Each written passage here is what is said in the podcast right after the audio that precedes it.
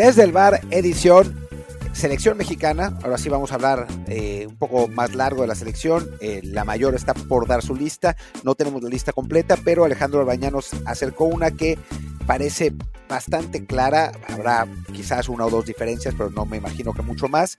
Al mismo tiempo empieza el Mundial Sub-17, donde México está en un grupo complicado, con Alemania, Venezuela y Nueva Zelanda. No, parecía, no parecería complicado en principio, pero la verdad es que los venezolanos traen buenas generaciones jóvenes, últimamente les ha ido muy bien en Mundiales Sub, así que va a ser, no va a ser fácil.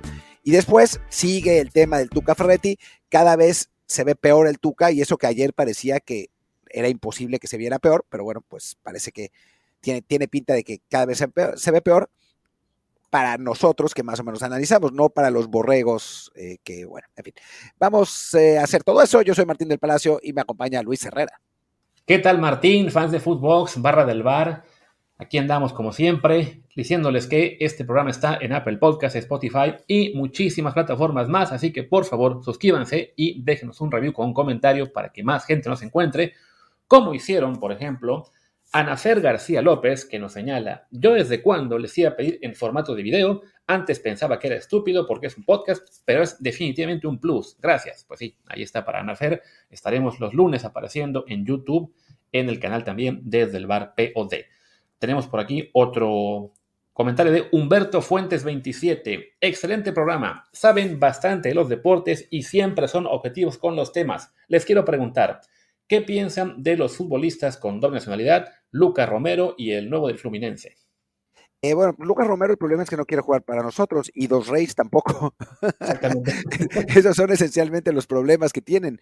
Eh, Romero pues le está costando un poquito más de trabajo de lo que ellos mismos quisieran, por eso todavía no ha jugado con la mayor Argentina y a Dos Reyes no lo llevaron al Mundial Sub-17. Eh, yo hablé con gente de selecciones menores lo vieron jugar con Brasil contra la selección mexicana en un amistoso, en un torneo amistoso en, México. Eh, la verdad es que juega bien, nos podría ayudar, sin duda alguna, pero por el momento su objetivo está en Brasil. La esperanza es que pues sigan sin llevarlo a la selección brasileña, ya que ahora se pierde el Mundial, y que aproveche México para poderlo llamar. Pero por el momento ninguno de los dos quiere estar con la selección. Sí, lo de Luca ya Sabemos que no, lo han, comentado los embajadores aztecas, que es porque México no lo llamó primero, que él estaba abierto a cualquiera, que hubiera ido a la que le llamaba antes y que fue Argentina. Bueno, Argentina lo llamó a los 14 años, su familia es argentina, toda su vida la hizo con la albiceleste a su alrededor. Yo, la verdad, no me creo, aunque les hayan dicho eso a los embajadores, de que si México lo llamaba antes, él jugaba por México. Francamente, no, no cuadra, pero bueno.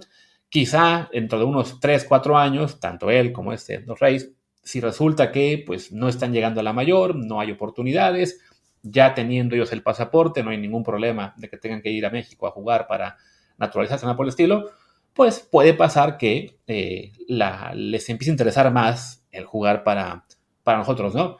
Lo cual también implicará, bueno, que lo hacen porque su nivel no está a tal punto de que los llamen para Argentina o Brasil, ¿no? Pero bueno, son jugadores a seguir, aunque sí se ve muy, muy poco probable que nos puedan ayudar en el futuro cercano o mediano plazo, ¿no? Un comentario final, bueno, dos. Uno de Soto que dice, digo que Moisés Muñoz fue uno de los impuestos por una cadena de tortas, dice aquí. y ya para dar pie al episodio que, empezamos ahora, dice el buen Noldor. Como siempre, gran episodio, muy ameno y con toda la información necesaria y de fuentes oficiales. Por cierto, nunca había visto a Martín tan enojado como ahorita con Tuca y Martinoli. No, hombre, he estado más enojado.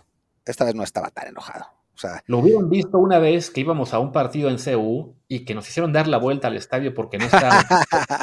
hizo un berrinche. Ahí sí, para que vean, estaba enojado. Pero teníamos por qué ir. O sea, ¿no era la final Pumas Chivas en 200004? Era una final o semifinal. Creo que, creo que fue una semi. bueno, pues, güey. Algo así. O sea, llegamos un poco tarde a la semis y y pues sí, nos, nos dijeron, no, no va por aquí. Y el berrinche que hizo entonces aquel joven Martín del Palacio, eso es estar enojado. Ahí sí. O cuando llevaban pizza de piña a la redacción. Eso no me enojaba, me insultaba. Me, insultaba que, que, mancillaran así a la, a, la pizza los señores de... Además, no era, era una pizzería random, ¿no? No era, no era ni siquiera una de las de cadena. Exactamente. Pero bueno, pues es que cómo no estar enojados, la verdad, eh, pues con este show que se aventaron en ESPN, primero el miércoles con esta de me impusieron jugadores dando partidos exacto en 2015 contra Trinidad, Panamá, Argentina, Estados Unidos, este, y ahí con la insinuación de que fue Ochoa, ¿no? Y pues, nos, nos tomó los 20 minutos que hablamos de eso en el programa, descubrir que eso era mentira porque a Ochoa ni siquiera lo había llamado en, en ese mundial, ¿no? Además, pues sabiendo Primero, que Álvaro Morales es especialista en hacer shows y además en pegarle Ochoa. Y como nos comentaron ya después de la grabación algunos tuiteros, que Tuca Ferretti también se la tenía guardada Ochoa. Así es, eh, Tuca Ferretti, eh, recordemos, recordemos porque la verdad es que no nos acordábamos hasta que nos lo, nos lo hicieron notar. En 2019, Guillermo Ochoa dijo textualmente, y ahora voy a decir lo que dijo textualmente Ochoa, porque lo tengo aquí abierto, dijo lo siguiente, cuando estaba el interinato no trabajábamos ningún día, hacíamos cascarita, tenis balón, muy poca cosa. Así, a este nivel es muy difícil ganar, sin una idea, sin una filosofía. Y después dijo algo que hay gente a la que no le va a gustar, pero bueno. Eh, recuerden que estas, estas declaraciones fueron en 2019, cuando todos pensábamos distinto. Se nota ahora, mira con el profe Tata, con objetivos, con metas claras, con ideas futbolísticas claras. Digo, ahora ya. Creo, creo que, creo que el, el, Tata Martino se tuquizó al final y ya le varía madre también. Pero, pero bueno, en ese momento no. Pero sí, o sea, esas declaraciones fueron públicas y lo dijo Ochoa, pues claramente. Y pues no me parece descabellado que al Tuca no le haya gustado nada eso. Que además de esas declaraciones contradicen bastante lo que comenta el Tuca en la edición de ayer. Eh, no sé si fue, no sé si fue Picante, otro programa de ESPN, pero bueno, también lo tenían ahí como su gran ah, atracción del día, diciendo que no, no, que la, que la imposición de la que hablaba fue en 2018. A la, ahí sí, en los, en los seis partidos que mencionamos ayer, ¿no? donde sí estuvo Ochoa jugando en dos, porque él quería jugar con jóvenes y porque él pensaba que el arranque del proceso a 2026, pues había que dar oportunidades a los Laines, a los Guzmán, no me acuerdo quién más dijo, y que los federativos le dijeron que no, que había que llevar a los, a los consagrados por el tema económico, ¿no? Pero que él tenía muchos ánimos de trabajar y que de hecho le pidió a los directivos que si a él le, le apoyaban los 18 y lo tenían una junta, él se aventaba, ¿no? Es de, pues, a ver, si estaba realmente tan con la idea de sí tomar a la selección con ese compromiso, no se hubiera visto lo que después acusó Ochoa de que los entrenamientos fueran tampoco, pues, ¿cómo decirlo? No, no profesionales, pero sí, tampoco rigurosos, ¿no? Y se notó eso después en los partidos en los cuales México rindió, la verdad, muy, muy poquito con el Tuca, ¿no? Hablamos de que Perdió con Uruguay por goleada, 4-1. Perdió con Estados Unidos. Le ganó a Costa Rica y vaya, 3-2 jugando que fue en la corregidora. No, fue en Monterrey, en el, estadio del, Volcán. Y luego pierde también con Chile. Pierde dos veces con Argentina. Vaya, no es que seamos una potencia, pero claramente, si pierdes 5 de 6, el único que ganas es contra Costa Rica, no es que los hayas trabajado muy bien. No, la verdad es que fue lamentable. O sea, los, resultados de Tuca fueron francamente lamentables. Y, a ver, nosotros mismos recordábamos ese interinato como una pachanga. Y eso que yo no me acordaba de estas declaraciones de Ochoa. Eh, me, las, me las recordaron. O sea, el Tuca claramente fue por cumplir a, esos, a esos entrenamientos. Pero no le debe haber gustado nada lo que dijo Ochoa. Y la realidad es que Tuca y Ochoa no se deben querer mucho. O sea, después de que, de que el Tuca entra de interino, de que, se va Herrera, el Tuca no pone a Ochoa en cuatro partidos. Y después en el interinato lo pone solamente en dos de seis. Entonces seguramente Memo también se la tenía guardada al Tuca. O sea, llevan rato ahí de, conflicto entre los dos y ahora pues Tuca hace la, última eh, pegándole a Ochoa y pues no dudaría que Ochoa en algún momento vaya a declarar algo cuando vaya a la selección que por suerte será la próxima semana, así que nos va a dar contenido también, que digo, no es que nos encante hablar de peleas extra cancha, pero bueno, también ayuda un poquito, ¿por qué no confesarlo?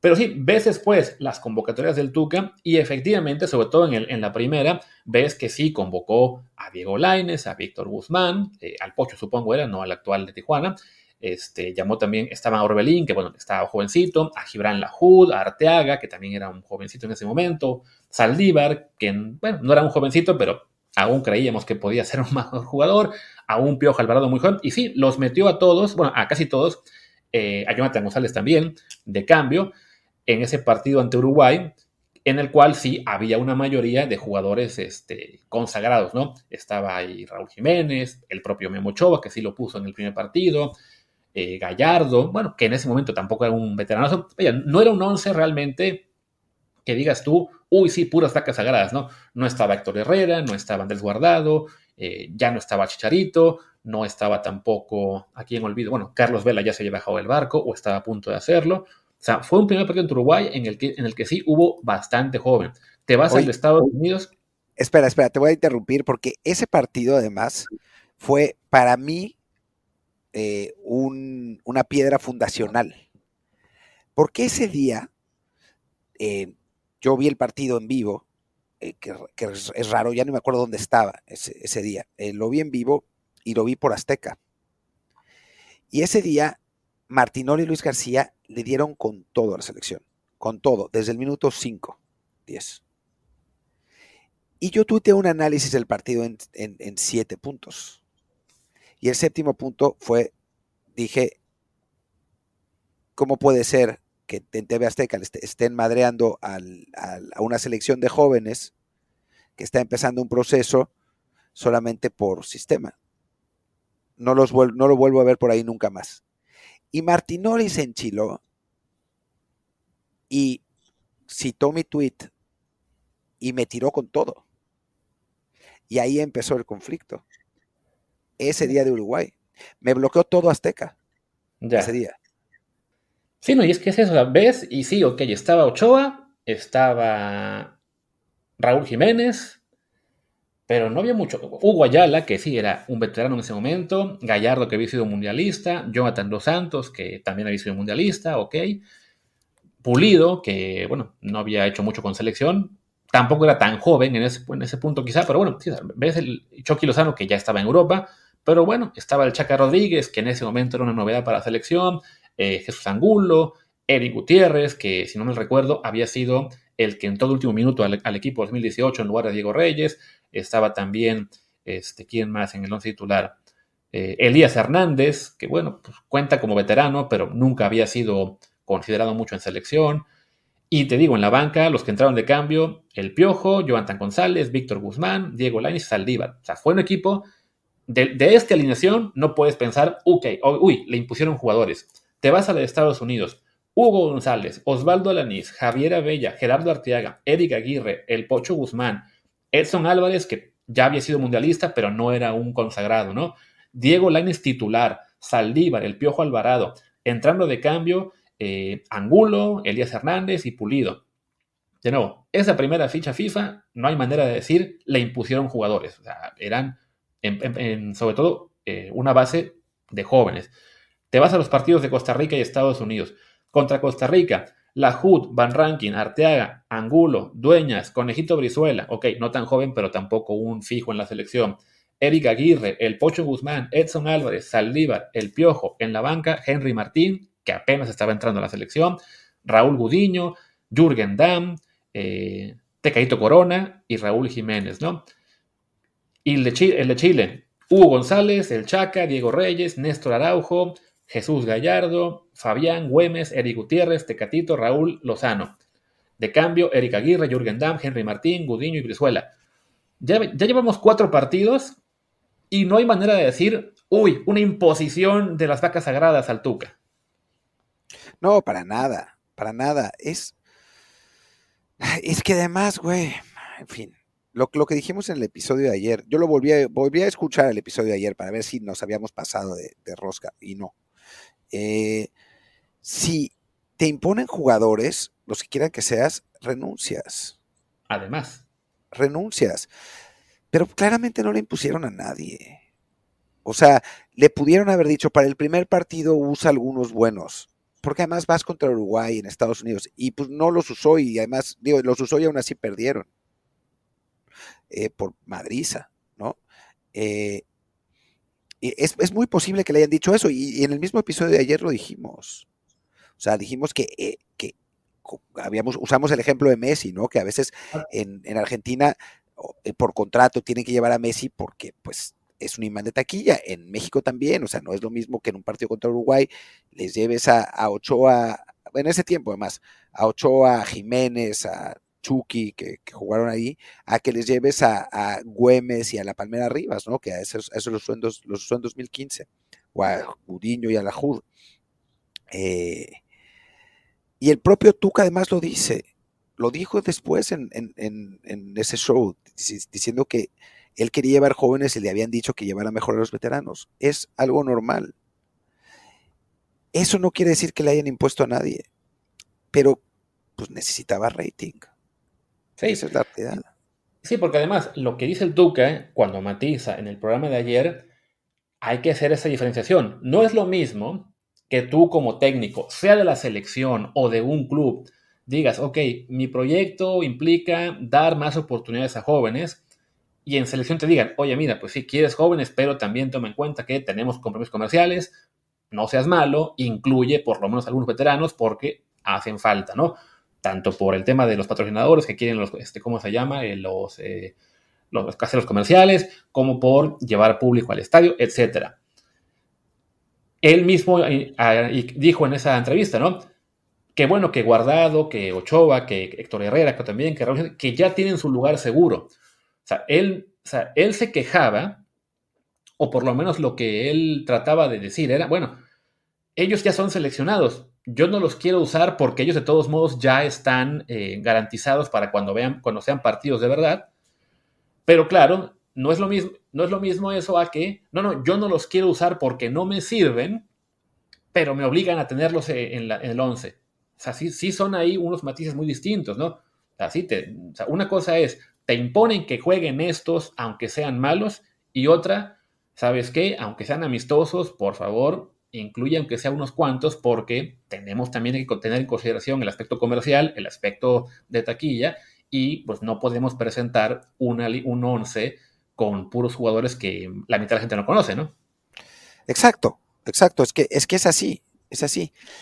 Pero de nuevo, y, quiero enfatizar que lo que dijimos ayer es absolutamente lo correcto. De nuevo, es las ganas de figurar, de mantenerse en la, en la palestra y de cobrar una deuda pendiente, ¿no? O sea, a final de cuentas. Porque este tipo de cosas son con guion. Digo, no con guion escrito, pero se ponen de acuerdo. Estaba armado así. Eh, Álvaro sabía que eso le iba a preguntar al Tuca, que el Tuca iba a responder eso y después le iba a volver a preguntar y que el Tuca no iba a responder, pero iba a dejar entrever. Lo sabía, estaba armado. Entonces, es obvio que lo prepararon así. Y ya después, al día siguiente, el Tuca matizó y obviamente esas declaraciones del Tuca, que además las había hecho ya dos meses antes, eh, esas declaraciones pues, no van a tener para, para nada el impacto mediático. Y ahora la tromba de estúpidos que insisten en que todo está arreglado y que salieron de sus, de sus cuevas ayer para, para empezar a, decir pendejadas, perdón por el, francés, para quien nos escuche el, programa PG-13, eh, les dieron el pretexto y ahora no vamos a poder quitárnoslos de encima jamás. O sea, cada vez que un técnico elija a un jugador que no les gusta, van a decir, como el Tuca dijo, los patrocinadores llevan a los jugadores a la selección. Cada vez que en el Mundial vaya un futbolista que no les gusta o que juega o que sea del América y ellos le van a Chivas o viceversa o etcétera, van a decir, este güey seguro lo llevan los patrocinadores porque el Tuca lo dijo. Y no vamos a poder decir, eso no pasa, porque van a decir, ¿cómo no? El Tuca lo dijo. Pinche Tuca le acaba de hacer un gran mal al fútbol mexicano por mezquino. Esa es la realidad. Hubo otra intervención de él que no habla de la selección, pero que sí nos dejó ver que él a lo que va a ESPN es ser showman. Hubo un enlace con un reportero, si no me equivoco, de, Monterrey, en el que él les decía que eh, a Lichnowsky ya lo tienen, eh, digamos, obligado a la América a comprarlo si llega a cierto número de partidos o si es campeón. O sea, que hay una cláusula de compra obligatoria. De, más tarde, Julio Ibáñez y creo que también Alejandro Bañano, si no me acuerdo quién más, dijeron que eso no es cierto, que el América no tiene cláusula de compra obligatoria. Bueno, en ESPN decían que sí, y el Tuca explota furioso. Pero ¿cómo es posible que América se preste a estas cosas? O sea, furioso porque haya esa cláusula de que eso es indigno de la América. ¿Cómo puede permitir que a ti, que Tigres, le imponga esas condiciones? A ver, las cláusulas de compra obligatoria, ya sea eh, directas o por objetivos, son de uso común en el fútbol. Y eso lo tiene que saber el Tuca y, y también lo tienen que saber la mayoría de quienes estaban en esa mesa con él eh, comentando. ¿Qué pasa?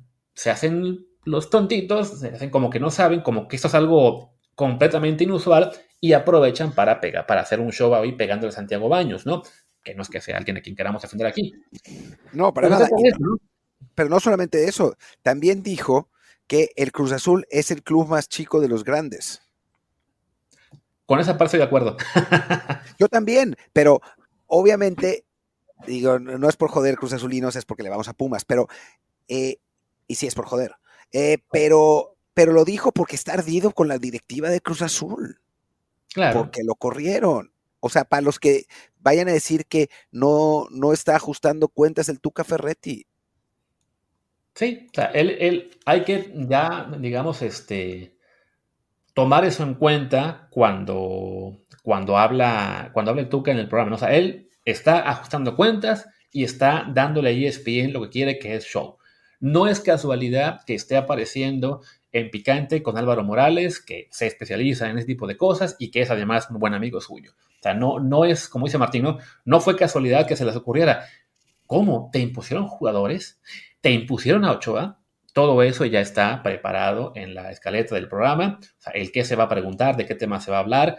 No, no es como llegar a un juicio en el cual el periodista haga las funciones de abogado y y tenga que preguntarle al testigo o al criminal sin saber qué va a responder. Que además, cuando eres un abogado, debes saber ya qué te va a responder el criminal o el testigo para no, para no perder el juicio, ¿no? No, pero, deja eso, deja eso, perdón, Luis. Eh, creo que tu ejemplo me parece que no es, no es el más correcto porque hay un ejemplo mucho más directo, que es, no es como cuando se hace una entrevista normal a un entrevistado en un programa. O sea, cuando nosotros, por ejemplo, trajimos a Marino Trujillo recientemente, no sabíamos que iba a defender al, a la League's Cup como lo defendió. ¿no? O sea, no sabíamos, nosotros lo invitamos porque, digo, no, no pensando en que, en que iba a pensar solamente como nosotros, eh, sino pues para ver cuál era su punto de vista como, como exfutbolista que vive en Estados Unidos, ¿no? O sea, pensábamos que quizá tendría una, una, una visión un poco distinta a la nuestra, resultó tener una visión muy distinta a la nuestra, y pues no pasa nada, ¿no? O sea, fue así, no, no le dijimos, no vayas a hablar de esto, o qué, qué, vas a, qué vas a decir para que estemos en la misma línea. No, es una entrevista absolutamente normal de un programa de televisión o de radio o un podcast o lo que quieran, ¿no?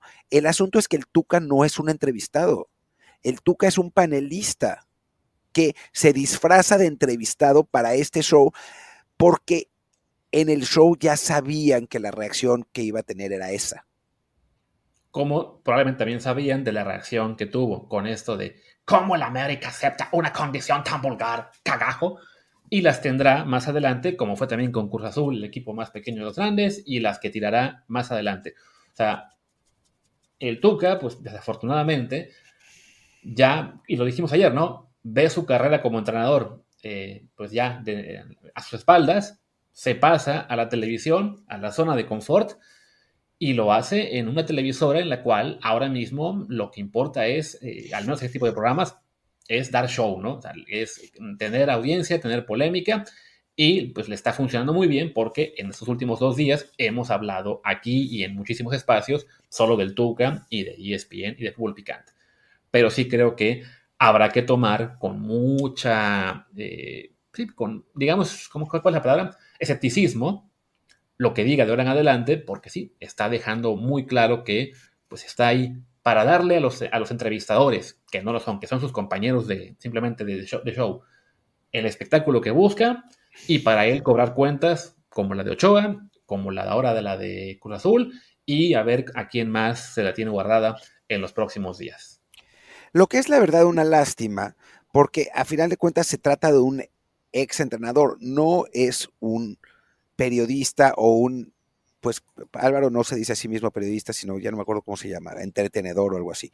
Eh, que bueno, un exentrenador debería tener credibilidad, ¿no? Debería eh, soltar cosas de acuerdo a su experiencia y no nada más para tener rating.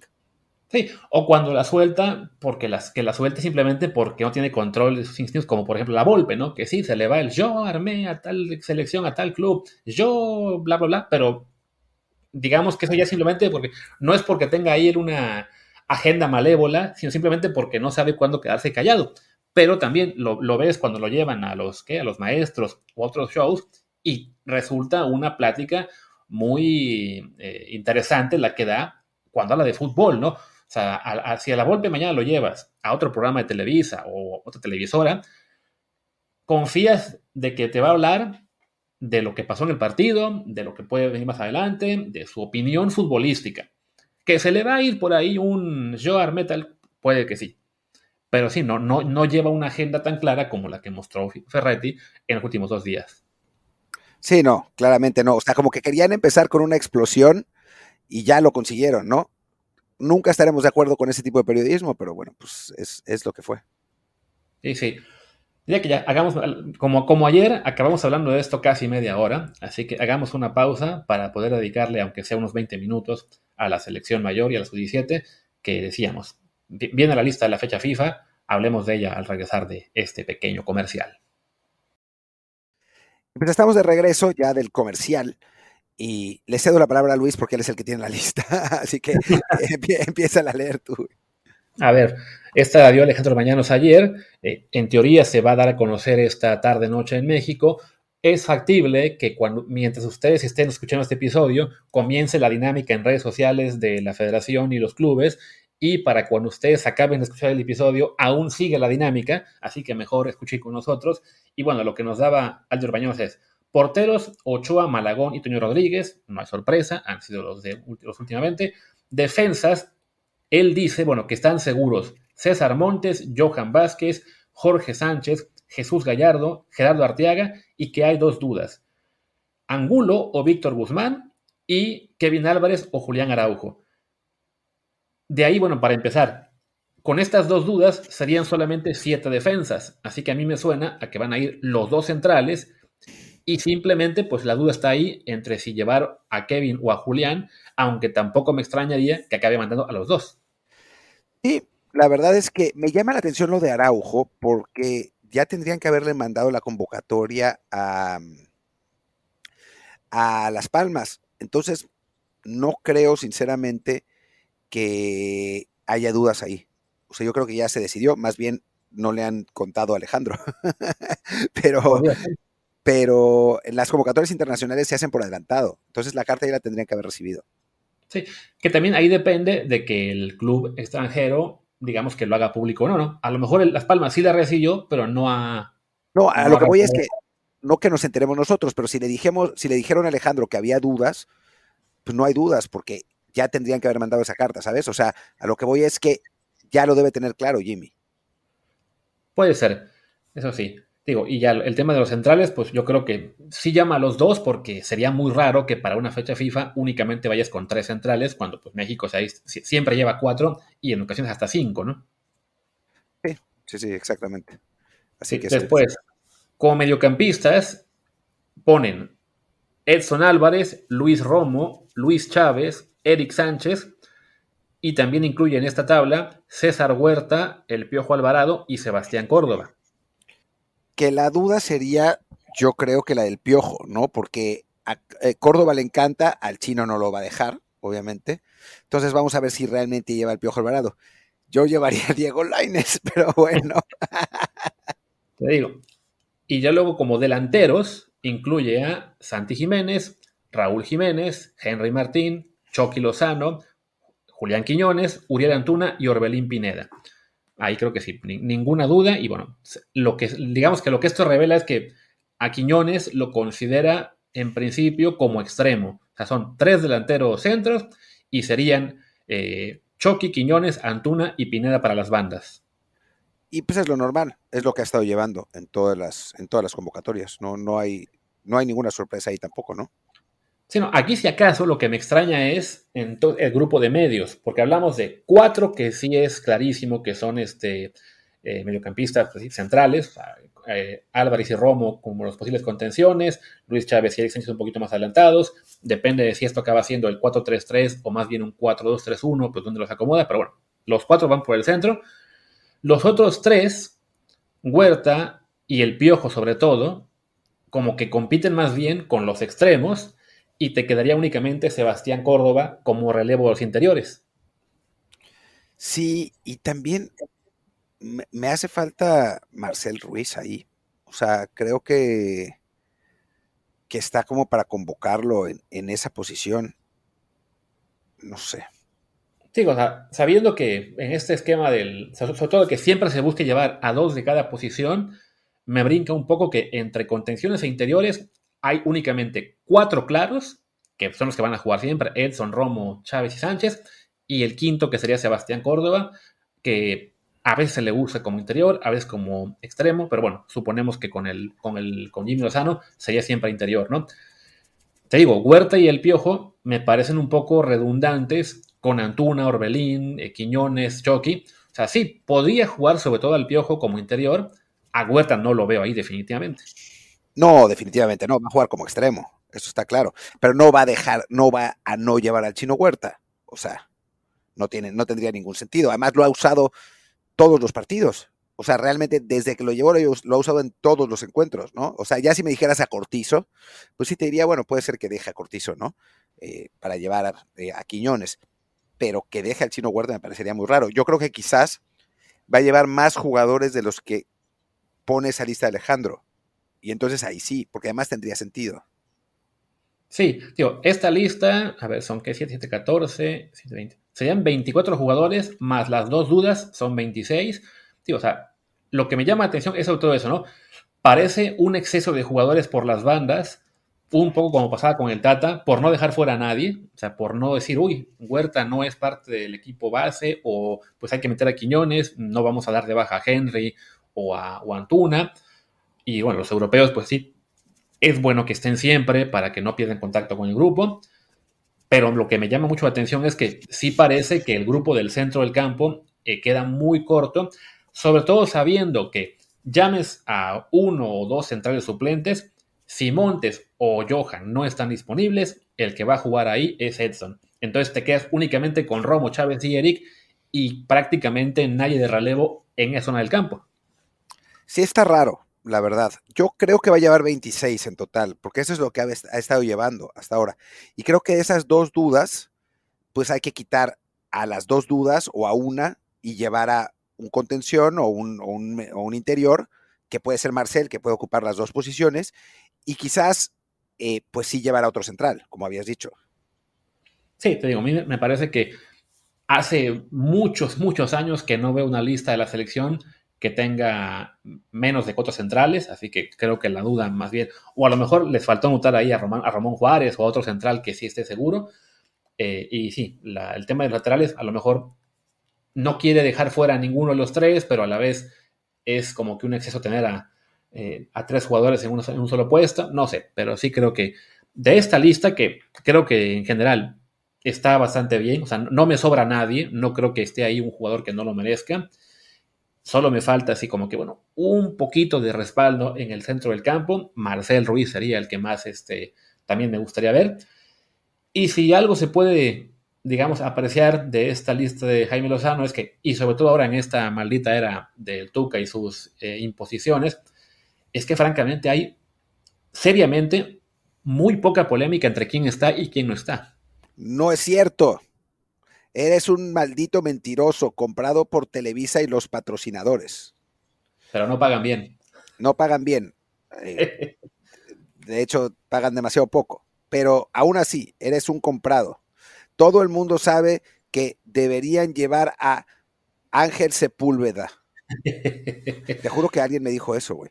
Eh, y que Alan Pulido está bien en el MLS, pero Raúl es una vaca sagrada y lo deberían bajar. Bueno, ya ves que ayer el, el Whatever Tomorrow, que ya ahora está. No, bueno, ¿qué fue eso? Fútbol, se le ocurre decir que no debía estar Quiñones porque ahora mismo son mejores. Puso a Alan Pulido, a Sepúlveda, a Funes Mori, creo que también a Memo Martínez, y no recuerdo quién más. Es, a ver, seamos serios, ¿no? O sea, la, justificación es que Quiñones no ha metido todos los goles que debería. Puso una tabla ahí de que, digamos que sus expected goals serían, no sé, como 8, 9, algo así, y solamente lleva 6. Y en cambio los demás están metiendo más goles que lo que las estadísticas dicen que deberían llevar. Vale, vamos a decir que Julián no anda fino en la definición últimamente. De todos modos, es un jugador que te da condiciones que muy pocos en México o nadie tiene, que evidentemente sí, desde que se le convenció que eligiera México por Colombia, ya estaba decidido que iba a ser convocado inmediato, no lo puedes bajar cuando por fin es elegible, y además, que con todo y que, digamos, no está en su mejor momento, es el colíder de goleo del América con seis goles y el mejor asistidor del América con cinco. O sea, en un momento, entre comillas, bajo de rendimiento, lleva 11 goles producidos para el equipo que es el líder absoluto de la, de la Liga Mexicana y es el, jugador que lleva más goles producidos en el año calendario. También. Oye, eh, pasemos al, Mundial Sub-17 porque, bueno, ahora resulta que sí tengo una junta y yo pensaba que no, así que me quedan como cinco minutos. Y de por sí ya llevamos 36 minutos, así que 40 es, es algo bastante razonable. Así que podemos, podemos hablar del Mundial Sub-17, del que hay que ser absolutamente sinceros, tampoco tenemos mucha idea, ¿no? O sea, yo vi a la selección Sub-17 jugar en la, en la eliminatoria. Jugaron más o menos, aunque al final de cuentas sí salieron campeones del área, pero, pero bueno, no conocemos tan bien a los, a los jugadores más allá de, eh, pues, algunos futbolistas como Fidel Barajas, que fue el que más em, brilló en ese, en, ese preolímpico, junto con Joshua Mancha, que me parece que no va, eh, el lesionado, que ya no me acuerdo cómo se llama, de Chivas, y no mucho más. Camberos. Eh, y no mucho más. Eh, encontramos una lista que nos pasaron en el grupo de Telegram de Desde el Bar eh, con algunas estrellas a seguir y está Barajas y algún otro más. Tú tienes ahí abierta la lista también, ¿no? Sí, estoy aquí, bueno, viendo a lo, que destacan de Alemania, de Ecuador, de Brasil, de Argentina. De España está este chico del Barcelona que debutó hace, unos, hace unas semanas, el Mark Yu, y que tuvo una, mejor, una muy buena actuación. De México incluye a Gael Álvarez, que es hecho el que porta la 10, y Fidel Barajas es mexicoamericano, nacido en, ¿dónde? En Sacramento, California.